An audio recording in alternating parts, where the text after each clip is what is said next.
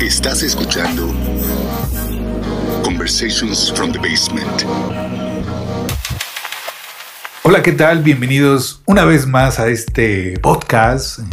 En las conversaciones en el sótano.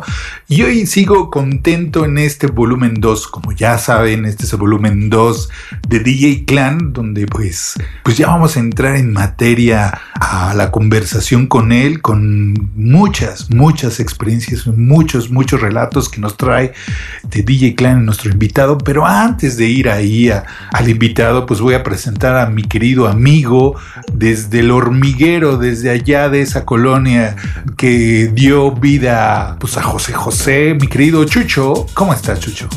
Hola, hola, hola, ¿cómo estás? Siempre me da risa. Pero bien, bien, aquí, aquí ya también esperando con, con ansias de ver la segunda, la, segunda parte de DJ Clan, que de verdad está, está bastante interesante. Y pues yo creo que sin más preámbulo, vámonos de aquí hasta la hermana República de Querétaro con nuestro carnal Joel. ¿Cómo andas, carnal? ¿Cómo está todo por allá? Bien, bien, bien, hermanos. Un, un gustazo estar nuevamente con ustedes. Y bueno, esta plática que comenzó con algo tranquilo se volvió totalmente una fiesta y se convirtió en dos capítulos. Y pues, qué mejor, qué mejor con DJ Clan y con ustedes pues para darle continuidad a esta plática y pues vamos a darle con, con la siguiente canción que también fue una recomendación de DJ Clan. Vamos a empezar Darío entonces. Sí, vamos a darle para que ya la gente que está desesperada y también con ganas de escuchar y seguir esta plática, vamos con, con la siguiente recomendación que nuestro invitado nos hizo para este programa. Así que pues los micrófonos son todos tuyos, mi querido Joel, para que presentes esta gran pieza. Ok, la verdad es que DJ Clan también se puso muy grosero en esta canción, pero vámonos con, con esta rolita, güey, que está bastante chida, güey. Y es The Edge of Love de Jam on the Spoon. Vamos con ella.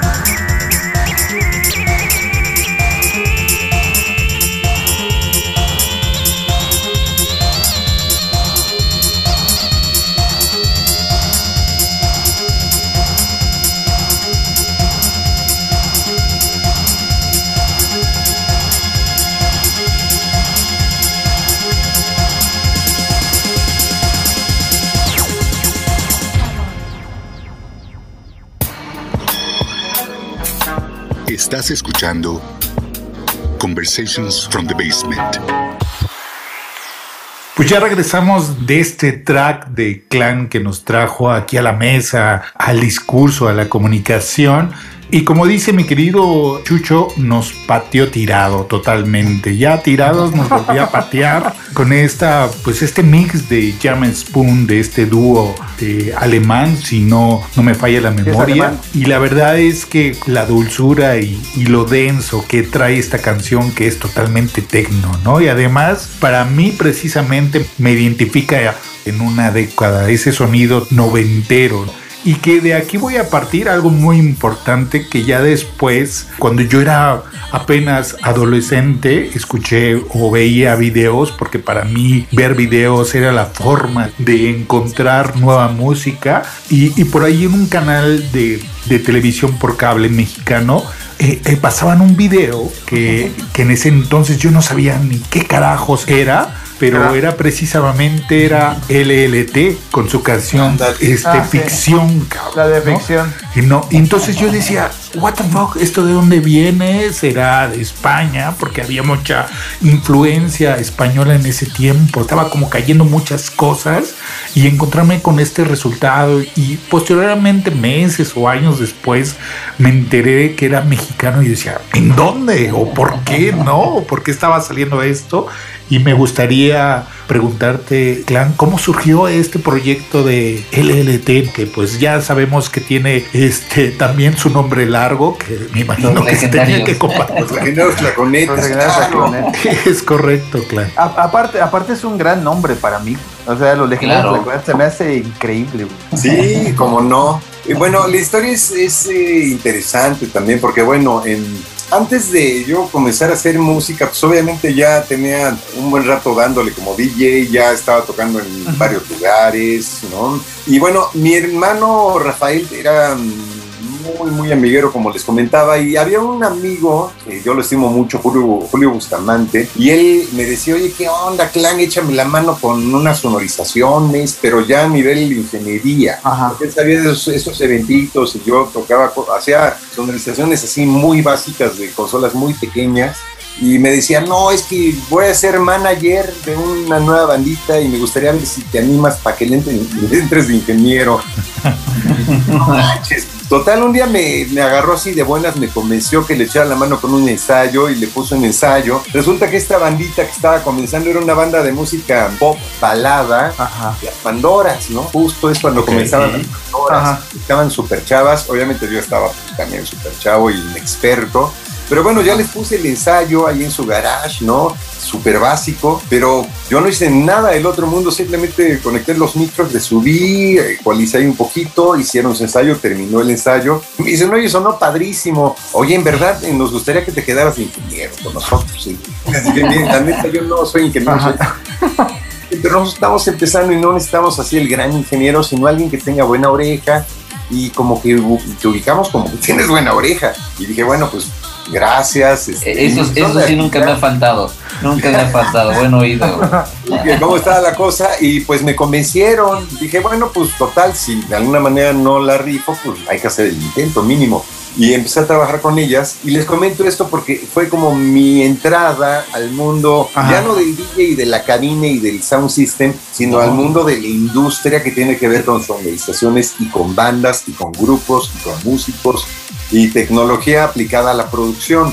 Y obviamente pues ahí me hice buen amigo de bateristas, de guitarristas, y ya tenía ahí los teclados, y tenía eh, los recursos, y consiguiendo revistas y demás. Me comencé a dar cuenta con qué se hacía la música. Y tenía yo un buen amigo que era un clavadazo del MIDI en aquella época de la tecnología MIDI, me refiero. Wow. Él también tenía su sonido, él, él, eh, se llama Hugo Espinosa, tenía, también ponía música como yo en eventos de cualquier tipo. Él era tecladista, tocaba muy bien el teclado, pero resulta que también era muy bueno para la onda de la tecnología Y en algún momento me busca y me dice, oye, lánzate a mi casa porque me conseguí un sampler y lo conecté a mi compu y me conseguí una interfaz en MIDI y la conecté con el sampler y tengo un secuenciador tal marca Boyetra y quiero que nos pongamos a hacer algo aquí con esto y para que tú lo conozcas te explico. Y él fue el que me dio, digamos, como la, la patadita y me explicó el punto de partida de la tecnología MIDI. Y dije, órale, qué loco, porque ese es el principio con el que hacen la música que nos gusta, ¿no? De Pitch Mode y toda esta música electrónica fuera de lo común. Se me prendió el foco y dije, no, pues por ahí está la movida, hay que, hay que aprender. Hay que aprovechar me empecé a juntar con Hugo y comenzamos a hacer rolas. Eh, haz cuenta, antes de que eh, nos pusiéramos la, ya las pilas para hacer el, LT, eh, lo primero que hicimos fue muy loco porque también se sincronizó con el estación a producir Nexus 6, ¿no? Mm, y uno de los objetivos, eh, ya que estaba yo haciendo estas primeras maquetas, primeros temas electrónicos, digamos, fue hacer la rúbrica de Nexus 6. Entonces ahí ampliamos unas partes de la película de Blade Runner, nos fuimos a hacer algo y creamos la cortinilla o la rúbrica en Nexus 6. Luego también con Hugo hice otra que era la, una que sí quedó dentro del primer disco del LLT, que era Crisis Económica, con unos amplios de los presidentes de Miguel de la Madrid. ¡Wow! Aún no teníamos vocalista y aún no surgía el LT tal cual. Pero empezamos a hacer tracks, empezamos a, explorar eh, haciendo tracks que tuvieran que ver con la música que oíamos. Yo al mismo tiempo seguía poniendo música en lugares, ponía, luego tocaba en algunos clubs como el Magazine, el Quetzal, y sonorizaba, ¿no? Sonorizaba las Pandoras. Y en, en un momento que llevo de alguna girita por ahí, me dice Hugo, oye, eh, ¿cómo ves que ya tengo una vocalista que vas a escucharla, vas a conocerla y te va a encantar como canta. Porque eh, antes de, ese punto, yo ya haciendo rolas con Hugo me di cuenta de que necesitaba algo de preparación, información musical, teoría. ¿No? Y me inscribí en una escuela que está acá en San Jerónimo, que se llamaba el 100, creo que aún existe el 100, que es una escuela bastante chida, ¿no? De alguna manera es muy bueno el 100. Y bueno, me metí a solfeo y armonía, algo así muy básico, pero para saber cómo trabajar con escalas, ¿no? Tonalidades, todo esto. Y él ahí conoció, porque él también ahí estudiaba, ahí conoció a Hilda, ¿no? Y ya me invito un día a conocerla. Ella, ella tenía ya una banda de rock que se llamaba Los Pescadores de la Luna y me cayó muy bien, ¿no? Coincide de que pues sí hubo esa química que se requiere para hacer este tipo de cosas. Y ella de entrada dice, miren, si, si se quieren eh, poner a trabajar. Yo ahí en mi casa tengo un espacio que tenía como una, sala de proyecciones, como un cinito, y ahí nos instalamos, ahí llevamos el equipo. yo inclusive como vi que la cosa iba ya no tanto así de juegos, sino iba un poco más en serio, y necesitábamos equipo, de plano vendí mi coche y me fui a comprar equipo a, Laredo, ¿no? Y me compré los samplers, me compré la computadora y el mixer y el DAT, y bueno, todo lo que se necesitaba para armar un estudito y conocer música ya más de, de veras. Y ahí sobre la marcha se nos ocurrió el nombre, ¿no? Porque bueno, em, eh, ya al ser ya el trío, que éramos Hugo, Hilda, yo, inclusive hay otro guate que también entró a hacer como coros, pero ya luego algo pasó que no se quedó en, el, digamos, ya la estructura final de lo que fue el LT. Eh, en esa época estaban muy de moda bandas alternativas en México y muchas bandas, digamos, europeas que tenían nombres entre que sonaba como, como a una broma el nombre o bizarros o fuera de lo común, ¿no? Claro. Y dije, bueno, pues le vamos a poner un nombre, tiene que ser algo así que no sea, no sé, héroes, sino algo que tenga que ver a lo mejor, porque aquí estaban, no sé, por ejemplo, la Santa Sabina, estaban los Caifanes. Sí, claro. Eran nombres curiosos, como underground y con al cierto sentido del humor locochón. los legendarios tlaconetes? Nos preguntamos. Bueno, eh, ya obviamente en las fiestas de música electrónica, cuando veíamos bailar ahí a la banda, había veces que veías unos dando unos pasitos así que como que se hacían como de hule. y parece que es un tlaconete con sal que se está reproduciendo ahí. wow, ¿no? Y esa era la onda de los tlaconetes que les echa sal y se retuerce Claro. Wow. Y bueno, también ahí relacionando cosas, había, por ejemplo, bandas europeas, eh, había una que me gustaba que era de Legendary Pink Dots. Ah, Legendary Pink Dots. los legendarios puntos rosas, ¿no? Pues sería padre hacerlo como lo... no nos faltaba. Ah, pero Y fíjate que yo te iba, te iba a preguntar algo así, que si, te- que si de ahí habían, habían tomado como un poquito de los Legendary Pin Dots el nombre de los legendarios tlaconetes. Legendary, Legendary, Legendary, ¿no? Ajá, sí, Ah, hay ok. relación completamente. Sí, pues ahí fue- esa fue la inspiración y la conectes con sal por el, el, el break dance, el baile del té. Ajá. Salió. Y ya que comenzó la, la- comenzamos hacer repertorio y nos juntamos, bueno, de hecho ese primer disco que hicimos yo creo que nos habremos eh, encerrado ahí en el estudio que montamos ahí en, el, en Casa de Hilda un par de años fácil. Y ya que teníamos el repertorio, pues ya también ya había un avance con el show Nexus 6 y todo esto. Y dije, no, pues está padre, pero de repente algo por dentro que dice, chale, pero hay que usar algo que no sea tan a lo mejor radical alternativo, sino un poco más como minimal, ¿no? Dije, pues vamos a quedarnos con las iniciales, ¿eh? Fácil. nos quedamos con las iniciales. y estuvo muy loco porque la primera tocada, checa, en esta primera tocada, eh, la anunciamos inclusive en Nexus 6 y le hicimos en este pequeño saloncito ahí en casa de Merlina de la Isla Acevedo. Ok. Y lo anunciamos en Nexus 6 y pensamos que iban a llegar, no sé, 50, 80 gentes. Llegaron como 500 gentes. Wow.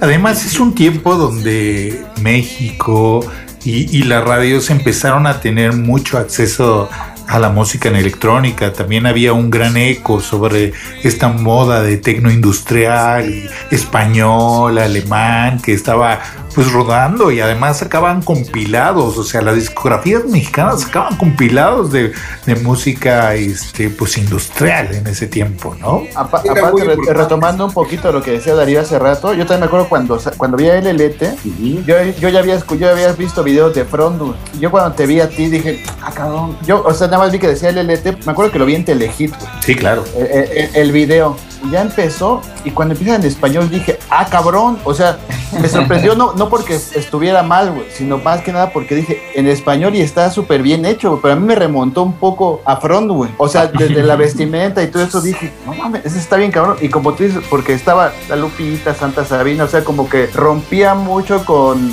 con todas las bandas de ese tiempo. y Exacto, aparte, no, no sé si ustedes han sido los primeros o, o de los primeros conocidos que, que hacían techno, güey, ¿no? Y que ya salían en, en este tipo de canales, ya tenían un video. Bueno, mira, es que ahí tuvimos mucha suerte porque se juntaban también varios factores que nos eh, ayudaron mucho, ¿no? Eh, yo a donde compraba mi música, eh, pues había varias tiendas, ¿no? De, me surtía yo de buena música. En la zona rosa estaba el sonido discoteca, que estaba Disco Free, pero acá en el sur de la ciudad, eh, por Avenida de La Paz, estaba Magic. Y ese también fue un factor muy importante para la creación de LLT. ¿Por qué? Porque obviamente yo tenía muy buena amistad con Connie y con Prince Clemenceau, que eran los dueños de la tienda, ¿no? Eran muy buenos amigos, me apartaba de música increíble. Y cuando ya comencé con el programa, comencé con hacer música, luego los- yo, les llevaba los demos para que los calaran. Oigan, hice este traxito, tengo ya este tema del radio, ¿cómo lo oyen? Y conforme fue avanzando y mejorando la calidad de lo que estamos haciendo, eh, Prince y Connie me decían, oye, está muy padre esto, eh, deberías de grabarlo, deberías de hacer unos viniles, me decían. Y en un, de repente regreso de una semana para otra y me dicen, oye, ¿cómo ves? Estamos a punto de hacer un sello de aquí de Discos Magic, se va a llamar Maquia Records. Y te queremos proponer si te interesa grabar con nosotros unos viniles. Gracias por tomarme en cuenta. Yo encantado, estaría increíble. Porque su, su onda de ellos era más house, pero como lo que hacíamos era muy bailable y les gustaba también, me propusieron, me dijeron, mira, este, ¿cómo vas? Ahorita ya tienes música para un LP, porque podemos sacar un sencillo, que sería la idea primero sacar un sencillo, pero ¿cómo verías de una vez sacar un LP? Dije, oigan, pues. Ya tenemos una rola que se llamaba Todo, ya terminada, la primera rola que grabamos con ellos. Y me dice, no, pues esa sí ya la tienes, hazte, digamos, vamos a sacar el, el vinil con la original y con dos remixes. Y hasta me hizo unas versiones bien locotronas. Para el LP, em, pues ya fue una presentación chida para el LP, pues ya eran 10 rolas, 5 de cada lado del disco. Y luego se sacó un, un sencillo, ¿no? Ese primer LP se llamó Tecno Ritual y el primer Exacto. sencillo fue Ficción, ¿no? La rola que hablan de este video. Sencillo de ficción, viene con unos remixes y uno de los remixes lo, nos lo hizo Alejandro Midi, ahora es, ya es una De- leyenda en De, Moenia. Mo- de Moenia, ¿no? Wow. Cuando ellos comenzaban, también comenzaba LLT y éramos buenos amigos, porque Alejandro Midi también era DJ, también era muy buen amigo de Prince y de pues toda la gente ahí de Magia Records, y él hizo un remixito de ficción, ¿no? Y bueno, el video, ¿cómo surge el video? Porque obviamente eh, ese primer disco de LLT era variado, ¿no? Eh, lo- el disco lo hicimos con la idea de que todas las rolas tuvieran su peso, el disco de una rola a la otra, que oías el lado 1 y luego oías el lado 2, que se contara una historia y que pudieras oír todo el disco sin pararlo y sin brincar canciones, ¿no? Porque a mí me había pasado muchas veces, creo que la mayoría de los LPs que tenía los compraba por una canción. Ajá. Y luego ya las demás sí no me llamaban la atención. Sin embargo, los discos de Depeche Mode yo los oía completos porque todas las canciones me gustaban. ¿no? Y el objetivo con los eh, LPs de LLT, esa era la idea, que todas las canciones tuvieran cierto nivel de presencia y potencia y producción y calidad y que lo puedes oír todo de principio a fin, ¿no? Y obviamente necesitábamos como esas piezas, no pegajosas, sino que fueran como la punta de lanza, ¿no? Y sentimos que ficción eh, cumplió con, con ese objetivo. Teníamos ahí un muy buen amigo que era Tito Lara y él junto con Fernando de Garay eran, estaban comenzando a hacer eh, cine para, come- para televisión, para comerciales. Era muy buen equipo y también les encantaba todo lo alternativo, la música electrónica. Y nos hicieron ese video. ¿no? Estuvo padrísimo porque lo hicieron en cine y Claro. con una calidad así como increíble y a muy bajo costo, porque obviamente no tenemos lana para hacer esto, ¿no? Porque como estábamos con Magia Records, que era un sello independiente, no estábamos con Sony o con BMG, que eran grandes sellos con grandes presupuestos, era así casi casi pedirle favor a algún brother que llevara la cámara y así se logró ese video. La ventaja es que ellos tenían muy buenas relaciones con Telehit. Sí, exacto. Ahí fue. Les gustó el video y, y entró a programación directo porque, como dicen, en esa época no había mucho material bien realizado, bien ejecutado y el producto terminado pues al nivel, ¿no? Aparte creo que el video quedó bien, ¿no? En esa época, porque creo que también este, en ese tiempo, creo que acaba de empezar Telehit, querían que fuera como alternativa y como que quedó perfecto, ¿no? La, la música de ustedes con, con el mismo Sí. canal, yo creo, ¿no? Y nos dio mucha alegría porque Guillermo del Bosque, que era el jefe, creo que aún sigue siendo el jefe de Telehit, porque puse otra época y le gustó y ahí entró a rotación y mucho tiempo. Y ahí está en, en YouTube, ¿no? Si la banda que nos está escuchando lo quieren Sí, ver, claro. y allí lo encuentran en Y es, YouTube. y es algo muy curioso porque estamos hablando que pues corría ese video a la par de grandes bandas a nivel internacional y nacionales, o sea, Y- pero bueno, vamos a dejar este tema, vamos con la siguiente canción que te tenemos preparado.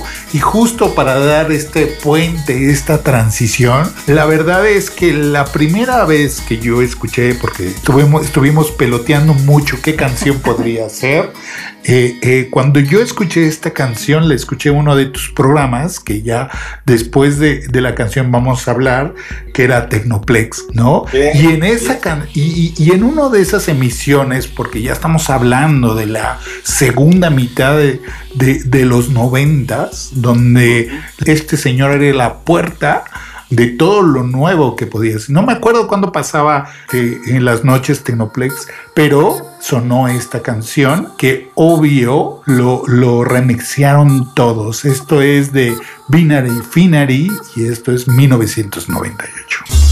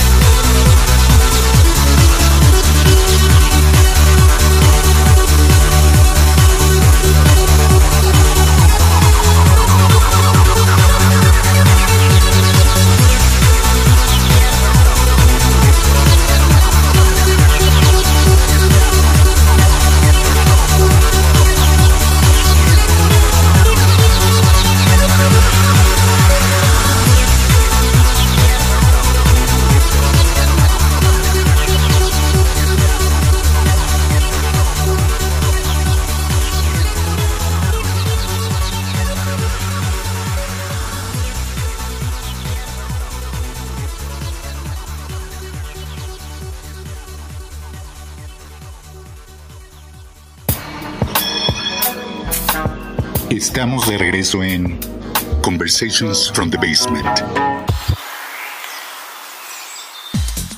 Estamos de regreso con esta bellísima canción de Paul Van Dyke, que bueno, pues también es un común denominador de todos nosotros, que en algún momento este, nos había puesto a bailar. Y pues creo que también ahí trajo varios recuerdos a, a Clank seguramente. Y tratando de hilar aquí la conversación, pues bueno, abrimos la pista de baile, obviamente para, pues para que Clank este, también nos, nos platique un poco sobre todo de la escena, ¿no? Tal vez pensaríamos que está un poco perdida la escena, pero pues no, este, vemos que todavía por ahí en un 2019 sigue un Lo Pared y ustedes siguen pues, activos, ¿no? O sea, mucha gente de nosotros pensaríamos que ya no, pero siguen ahí, o sea, y, y lo siguen haciendo eh, con todo el alma y con todo el corazón. Esperemos haya sido de tu agrado y un recordatorio, mi estimado Klein, esa, esa buena rolita de Paul Van Dyke. Sí, no manches. Binary, Binary me raya muy severo. Claro. Qué chido. La tocaron, no, no manches, super recuerdos. Yo creo que es parte como del soundtrack de pues toda esa etapa del climática del rave en México, ¿no? Yo la tocaba en todos los raves. es super, super rolón. No sé si les tocó, por ejemplo, estar en los ecosistemas. Por supuesto. Yo fui a uno. Sí. Yo fui a uno, crack. Y recuerdo muy bien esta etapa donde eh, en el programa, creo que era órbita todavía en ese tiempo, el 105.7, donde el señor Clan, es que no recuerdo si eran los miércoles o los jueves o Era, los lo- viernes. era- era los, era los miércoles. Eran ¿verdad? los miércoles. Miren, ahí les puedo comentar esto, porque bueno, Ajá. obviamente Nexus 6 fue la primera etapa. Estaba muy, muy interesante la situación porque comenzamos con dos días a la semana. Curiosamente, al poco tiempo, a los meses de haber arrancado Nexus 6, como tuvo mucho éxito, se abrió la barra de lunes a viernes Nexus 6. Cuando termina, porque obviamente como eh, órbita era del Instituto Mexicano de la Radio y acá Ok. había cambios de estructura, eh, me acuerdo muy bien que cuando estábamos grabando el video de ficción, curiosamente, Ajá. nos dan la noticia de que iba a cambiar el formato y teníamos que eh, hacer algo, porque ya perdíamos los cinco días a la semana y nos Ok. íbamos a quedar con un día que era los miércoles. Entonces, pues hicimos así como una, un cierre de Nexus 6 forzado, pero dije, es que sería muy triste que Nexus 6 de cinco noches se convirtiera en una noche. Tenemos que inventar algo, ¿no? Claro. Y dije, bueno, claro, queremos conservar el espacio y una hora pues es muy valiosa. Y en- a- antes en Nexus 6 hacíamos como temática la noche, ¿no? Una noche de clásicas, una noche de cosas industriales, cyberpunk, electronic body music. Y ya lo que era el jueves y el viernes era como lo más nuevo. Y dije, bueno, ahora en Tecno- Tecnoplex, ¿qué vamos a hacer? Bueno, pues entonces ahí la idea va a ser tocar lo más nuevo. Tecnoplex fue como, lo inventé. Ahí sí inventé, ahí no. Y eh, pues nos quedamos los miércoles, eran los miércoles en la noche y estuvimos varios años. De hecho, ahí ya cambió el, el- el equipo, porque bueno, Héctor Mijangos eh, en algún momento de Nexus 6 eh, se iba, regresaba porque él tenía ya mm, proyectos y no le da tiempo de estar todo el rato en Nexus 6. Y Muy loco porque, chequen, el, el día que fue el último programa en Nexus 6, nunca se me va a olvidar porque salimos de la estación tristes, pero nos encontramos con, como había como 30, 40 gentes afuera que estaban, ahí se reunieron los Ah, fans. qué chido. Todas las noches que había contacto en tiempo real con la Claro, gente. por teléfono, claro. Pero bueno, también en Nexus 6 ahí hice una relación muy, muy padre con Sergio Kirchner y con Luz Vargas, ¿no? Que ellos los conocimos en un concierto de, de Pitch Mode en Houston y él, Sergio era también melómano y tenía, una super colección de música y hubo como una química muy especial y se hicieron parte del equipo eh, de Nexus 6 y cuando comenzamos con Tecnoplex, pues estuvimos trabajando muchos años, ¿no? ¿Qué habrán sido? Como cuatro años que estuvieron haciendo Tecnoplex, más o menos. Pues sí, entre 4 o 5. Fíjate que es bien, es- es bien curioso porque yo tenía unos amigos, ¿no? No me acuerdo si Tecnoplex era de 10 a 11 o de 9 a 10, no me acuerdo. Era de Algo así. 10 años. Ajá. Pero un, un cuate hasta se metía temprano, porque luego andábamos ahí en la calle, se metía temprano para grabarlo, güey. Sí, claro, por Lo supuesto. grababa y ya a la- a- al otro día me lo prestaba, güey. Y ya lo escuchaba, o sea, yo ya no tenía que meterme temprano, sino que ya sabía que ese güey lo iba a grabar. Y Y ya, ya. pues ya lo escucho. Pero lo grababa completo, ¿eh? Ajá. O sea, hasta con los comerciales y, y todo. Hay Y estoy seguro, y estoy seguro que los debe de tener. Y creo que tiene el último programa de Nexus 6 también. Creo Oigan, de pero ahí les paso un tip. Hay un blog que se llama Generación Nexus 6. Ok. Ok. tienen su canal, o sea, si buscan en Google ¿En serio? Inclusive tienen un canal de YouTube y Ah, se ok. juntaron y dije, Generación Nexus 6, ¿qué es esto? Y ya me empiezo a entrar y empiezo a ver que están las grabaciones de los programas. Ah, qué No chido. eran cuatro, eran una colección de programas. Están Nexus 6, están Tecnoplex, muchos Tecnoplex, y también con, con el mismo Sergio Kirchner y Luz Vargas eh, hicimos un programa durante varios meses para W Radical, que antes era WFM, que se llamó Tecnosector 96. O sea, realmente fueron tres eh, proyectos radiofónicos en los que participamos en la producción, en la conducción, en la creación de estos programas, ¿no? Pero bueno, hablando de todo esto que, que- que decíamos de que fue una etapa de megaboom, eh, a nosotros nos sirvió mucho pues para estar, digamos, todo el tiempo investigando, trayendo música, buscando qué venía, qué, hacia dónde marcaba la dirección todos los nuevos géneros y también pues eh, estuvimos cerca de los grandes eventos. Podemos eh, recordar eventos importantes como los eh, Cosmic Eternity, como los Lívido, como mm, eh, lo que eran todos los eventos aceite, ¿no? Que hacían... Ah, aceite. Sí, claro. Eh, estuve inclusive participando en la el gran rey que hicieron en la Arena México en aceite, los de aceite. Eh, son recuerdos increíbles, ¿no? También el Union Fest, ¿no? El Union canción- Face, que ya fue que lo, como la, la lanza de, de otros grandes eventos. esto ha crecido de una manera exponencial, ¿no? Este par de años, bueno, por el- el- la pausa de la pandemia, fuimos los primeros que nos tocó el castigo y vamos a ser los últimos que nos levanten el castigo. Pero antes de eso, pues todos los eventos gigantescos, masivos, multitudinarios, como el mismo EDC, ¿no? Y el Ultra México. Bueno, es una locura, ¿no? Igual, obviamente, lo que tocamos y lo que hicimos, pues eh, no es que se haya perdido, sino es que han surgido muchas cosas, ¿no? Hay muchos Sí, géneros claro. que ahora tienen que ver con los jóvenes entre, no sé, 12, 16, 20 años, que pues es todo esto del EDM, ¿no? Y- Sí, que, por que eso- no tiene, que no tiene, exactamente, no tiene que ser igual o no tienes que No clavarle la igual. escena electrónica que nosotros vivimos. Y, y es que al fin y al cabo también la Sí. música va, la música va madurando, ¿no? Porque como dice Joel, o sea, yo creo que mucha gente, o sea, tal vez sí ve que como la época dorada del rave es en los noventas, ¿no? Porque aquí fue, cua- fue cuando surgió, yo creo, y sí hubo y que vino ahí el boom, ¿no? Claro. Y por eso tal vez a mucha gente dice, no, pues que fue la mejor, pero siempre ha seguido, ¿no? O sea, y ha seguido ha evolucionando, ¿no? También nosotros obviamente hemos crecido, ¿no? Hay que reconocer que estos grandes individuos trajeron todos estos DJs, ahora los master DJs que, que se presentaron por todo el mundo, que apenas estaban comenzando. Este Tecnogaze también tenía esta faceta de, de abrir de camino a, pues no sé, yo vi a- a eh, ahora se me hace imposible ir a ver a Green Velvet, ¿no? Pero yo lo vi y cerca y lo podía tocar a Green Velvet, o Carl Cox, o, o Paul Van Dyke, infinidad de DJs que ahora son grandes DJs y reconocidos a nivel internacional.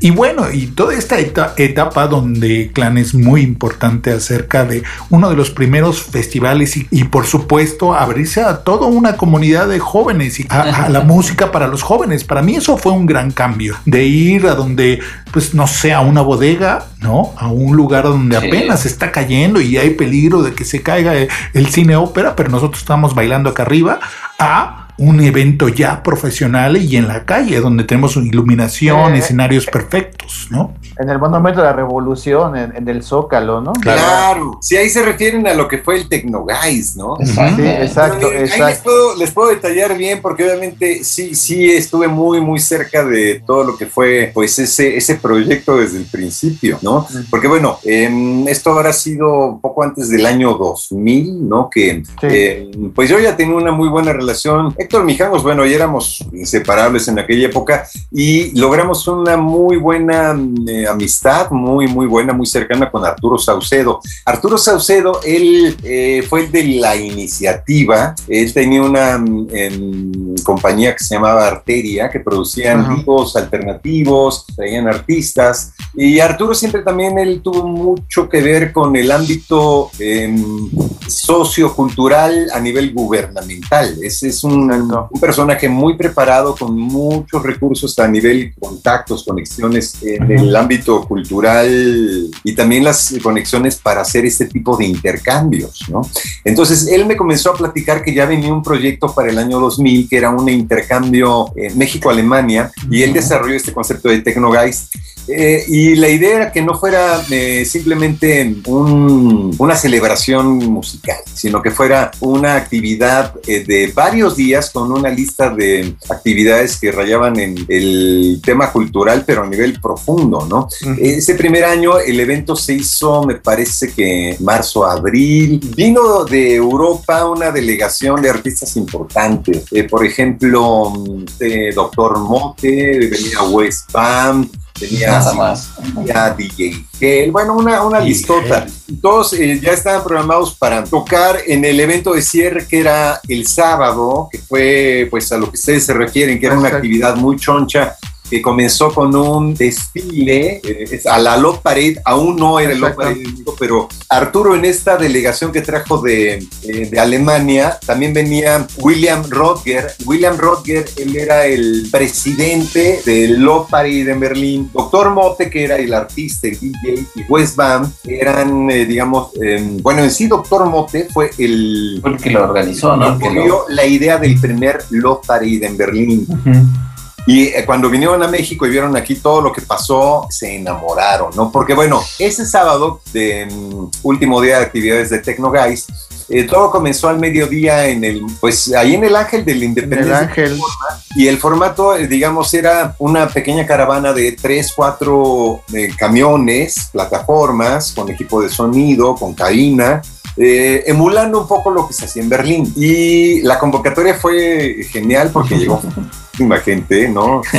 Cuando se reunió toda la gente para comenzar esta marcha en El Ángel, pues habrían, ¿qué será? Pues mínimo unas 4 o 5 mil personas. Pero conforme iba avanzando rumbo al Zócalo, iba creciendo, creciendo, creciendo. Y ya que llegamos al Zócalo, eh, pues había arriba de 80, 90, 100 mil gente. Era una locura. Sí, era increíble. Hizo completamente con saldo blanco. No sí, querían, no, no hubo nada. No, no hubo manera de que lo detuvieran y se hizo. Y fue un No. Fue increíble. Yo Sí, me puedo ¿no? acordar así. Sí, ahí, ahí- ahí estábamos nosotros. Estábamos todos. De alguna manera ahí, ahí compartimos ese agasajo. de Exactamente, que por ahí hay fotos de, de nosotros así súper jóvenes sí, ahí en la calle sí, y cierto. arriba del tráiler, por ahí andan rodando. Y eso se repitió, ¿no? Porque si se recuerdan, la primera edición fue el año 2000. Exacto. La segunda edición, 2002, 2003, 2004 y hasta el 2005. Ahora, regresando al año 2000, cuando eh, pues termina el Guys y todo, pues dije, wow. Pero se me borró un poco la idea de que Arturo nos había dicho a todos los DJs que participamos que los alemanes iban a escoger a un DJ y se lo iban a llevar a tocar a los paredes. Y ya pasaron un par de meses y me buscan un día Carlos Becerra, que era el socio de Arturo Saucedo. Me dice, oye, Clan, te estoy llamando porque hay una noticia que nos llega de Alemania. ¿Cómo ves que te escogieron a ti, para irnos a Lo Parade en julio? Qué chingón.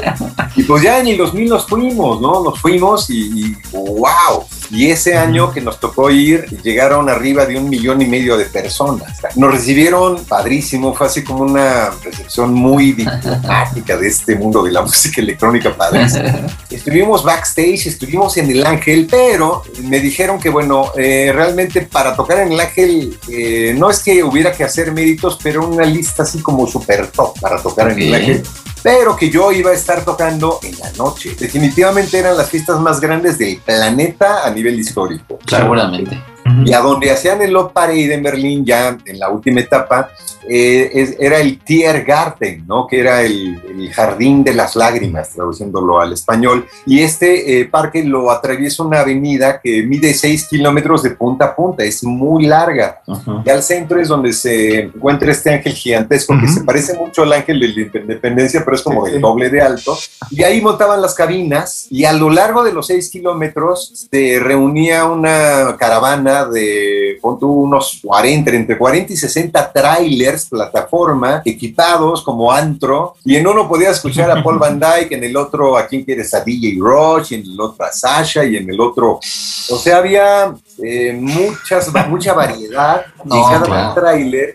Y el, en Cielo Pared duraba de las 12 del día a las 12 de la noche. Pero bueno, ¿qué pasaba con el escenario del Ángel? Porque en el Ángel montaban dos escenarios, uno que veía hacia un lado de la avenida y el otro hacia el otro lado. Al fondo de la avenida se veía la puerta de Brandenburgo. Bueno, es un parque así espectacular, gigantesco, ¿no? Eh, a partir de las 6 de la tarde comenzaban los sets principales de Love Parade y transmitían por radiofrecuencia la misma música a la caravana de los 40, 60 trailers que había reunidos. Ok. Qué Así es que podías oír la misma rola a lo largo de una fiesta que tenía 6 kilómetros de largo. Como con, con sus seis bocinotas. Todos se sincronizaban. cara. Oye, que, que- que estaba ahí más o menos investigando, ¿no? Que cómo tenían que enfriarlos, porque tenían un sistema ahí como medio especial. Por ahí, no sé, estaba este, eh, más o menos viendo de cómo le tuvieron que hacer como para poner un sistema, conectarlo y que no se calentara, ¿no? Y que Ándale, sí, no, pero es que los alemanes ya estaban a otro nivel, bueno, siempre han estado a nivel tecnológico, se pasan de lanza. Sí, no, está loco. Y yo toqué en la noche en una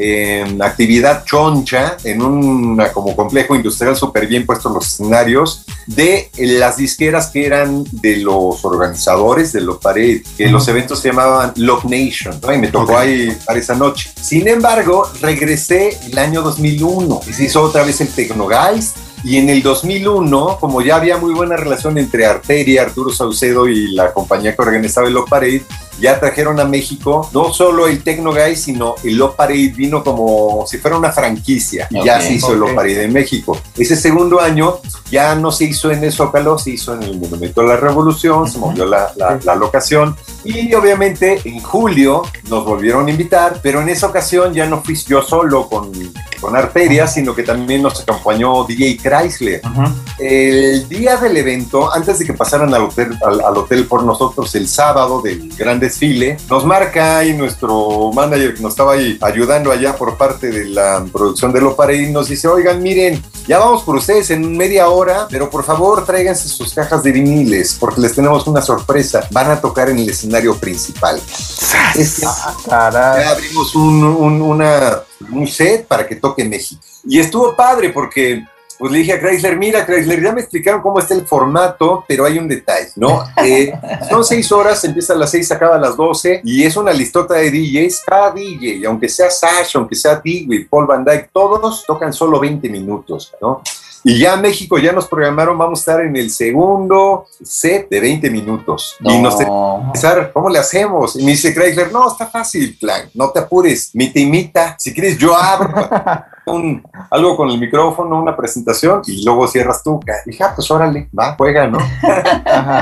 Y pues estuvo padre, ¿no? De hecho, está muy locotrón porque está el audio de esa sesión, lo encuentran en YouTube, sí, Ok. está el audio. Sí, sí, sí. Busca también Chrysler tocando en Love Parade 2001, está su parte. Sí sale. Chrysler. Sí, sí Y- sale. Bueno, ahí chequen. Yo en el momento que termina Chrysler y ya me dicen, vas, éntrale, Jess, te tienes que arrancar. No, sabe, yo creo que ahí se repitió la misma sensación que esa primer fiesta cuando tenía 15 años, pero la N potencia, la N potencia, ¿no? Porque sí, sí. obviamente era temprano, habrán sido seis y cuarto, seis y veinte. Yo no había tomado nada. Dije, no, tengo que estar así lúcido y concentradito y con todo y nada de Sí, sí, sí, sí, claro.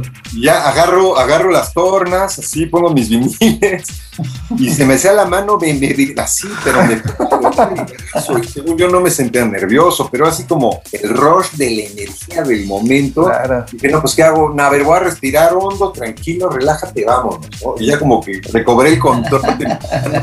Qué chido, güey. El plus es este. Dije, bueno, ¿qué voy a tocar? Obviamente llevaba mi, mi caja de viniles, llevaba muchas cosas, pero la ventaja es que un año antes me había puesto a hacer mi primer disco como solista y ya era el 2001 y yo ya tenía eh, ese primer disco, lo había yo sacado con Opción Sónica, que es la disquera que había editado los dos últimos discos de LLT y pues dije, voy a tocar mi EP, porque era un disco EP, era de cuatro rolas. Ajá. Eh, había yo con mi lana prensado unos viniles, un tiraje como de 200 viniles, y yo los llevaba ahí así para repartirlos con los DJs que Ok. conocer iPhones. Y dije, no, pues lo que voy a hacer, voy a tocar, pues así que son 10 minutos, las dos mejores de mi EP. Fue lo que Claro. hice. Abrí con una rola que se llama El lado derecho y puse en el otro la rola de pase? pero como era larguita, también en lo que ah, evolucionaba la de el lado derecho, metí unos loops sobre la rola para darle como un poco más contenido rítmico y la segunda hice lo mismo, le metí como unos timbales así estilo como super latinos y salió Sí. de lujo el toquín. Y muy loco porque fueron 10 minutos, pero créanme que han sido los 10 minutos más largos de mi vida. ¿Cómo no? No, pero, pero aparte más, ah, más satisfactorios también yo creo, ¿no? O sea, Sí. tocar ahí es- Sí, sí, sí, sí, es lo que te quería decir. Es algo que ahorita me acuerdo hasta digo, neta, porque es como un sueño, ¿no? Lo veo y sí es como un sueño así glorioso. Porque veía la avenida y no se veía el fondo, se veía así como el no punto de fuga.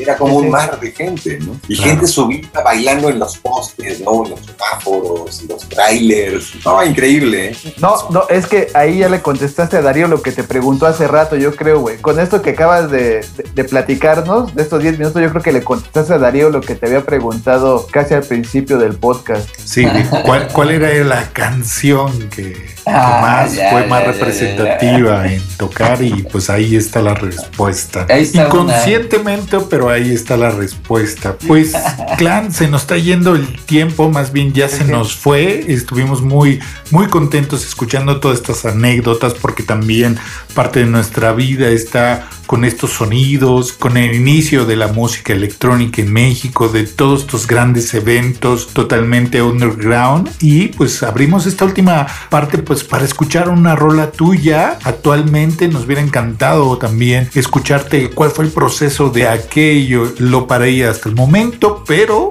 pues nos vamos con esta canción, ¿no? No sé si nos las quieres presentar. Pero antes Claro, que, claro. que nos los presentes, la verdad es que estoy muy, muy agradecido que estuviste con nosotros contando todas estas anécdotas. Nos llevamos con un sabor de boca muy grande y, y todos los que nos están escuchando, re- claro que van a estar contentos. Para los que no te conocen, pues ya saben quién es de DJ Clan y cuál fue la importancia de muchos más DJs, ¿no? Porque esto es una comunidad muy grande y hoy te agradezco mucho. Y, onda. y- y también yo sí aprovecho porque sé que ya vamos a cerrar y aquí nos podemos pasar platicando horas. Este, la verdad es que Clank, eh, digo, tenemos historia y tenemos muchas pláticas. La verdad es que nosotros en lo particular creo que también queremos agradecer que, que pues hayan sido ustedes pioneros culpables de, de todo esto y yo creo que varios amigos que, que- que han disfrutado la música y que también han puesto en lanto, yo creo que eh, la escena o el nombre de México, porque pues también hay gente que, que tiene talento, que tiene oído, ¿no? En este caso creo que tengo bien entendido que Clan tiene oído y, y, pues la música estaba hecha para para ciertas personas, digo, también no hay que ser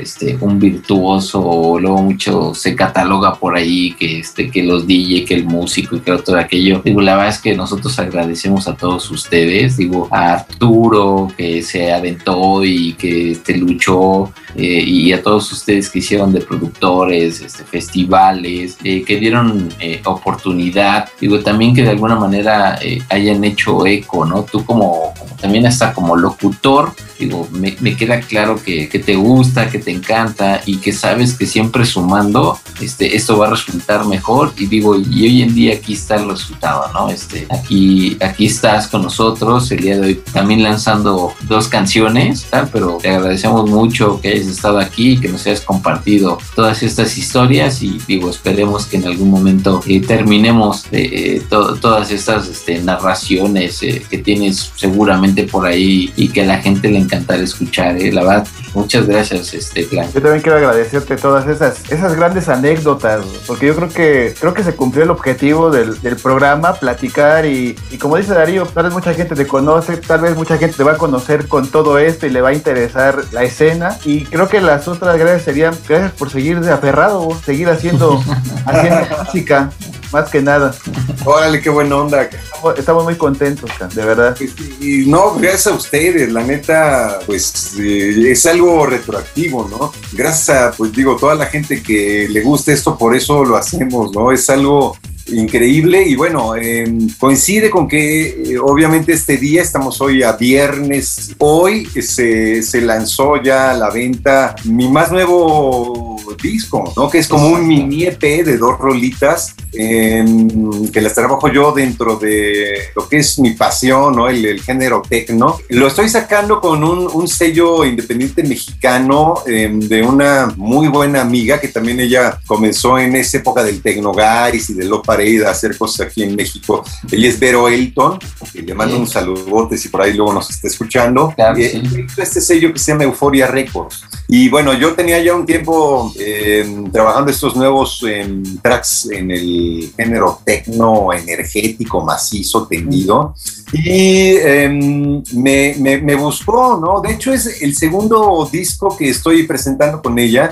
Eh, hace un par de meses, también si les interesa seguir lo que he estado haciendo recientemente, eh, se lanzó también con Euphoria Records, el, el- el sello, Ujú. este, digo, un disco de un proyecto eh, que realicé con un buen amigo. Eh, curiosamente, él en algún momento fue mi alumno en Gemartel, pero luego hicimos tan buena amistad que terminamos trabajando juntos. Este proyecto se llama Heart Boys. Heart Boys. Eh, mi, eh, digamos, amigo, mi camarada con el que hice el proyecto es Víctor Rubín. Ok. Excelente DJ, excelente ingeniero de audio. El sonido de ese proyecto es más orientado a lo que es, por ejemplo, el progressive techno, el tech house, está como en esa gama de estilos. Bueno, lo pueden, lo pueden encontrar, eh, pues ya está en Spotify, en Apple Music, en, eh, pues en los principales eh, servicios y plataformas musicales, ¿no? Eh, ahora, lo que es mi disco de, como Clang, este EP, el nombre es Get Rid of the Fear, ¿no? O Deshazte del Miedo, ¿no? Que es el mensaje que quiero eh, compartir con este track energético. Y el otro track, el segundo, se llama Chron- Chronotype Bus. Nos vamos con Get Rid of the Fear. Le damos esa patada totalmente a esto y pues muchas gracias clan. Este, cerramos este capítulo que teníamos tantas ganas de estar con un representante de aquella época y, y que más lanzar un nuevo track tuyo. Así que vamos con esa canción. Nos despedimos, gracias por escucharnos y recuerden suscribirnos en cualquier parte de plataformas y que para nosotros va a ser muy importante, pero vamos con Clan, nos despedimos, bye. Buenas noches. Bye, bueno.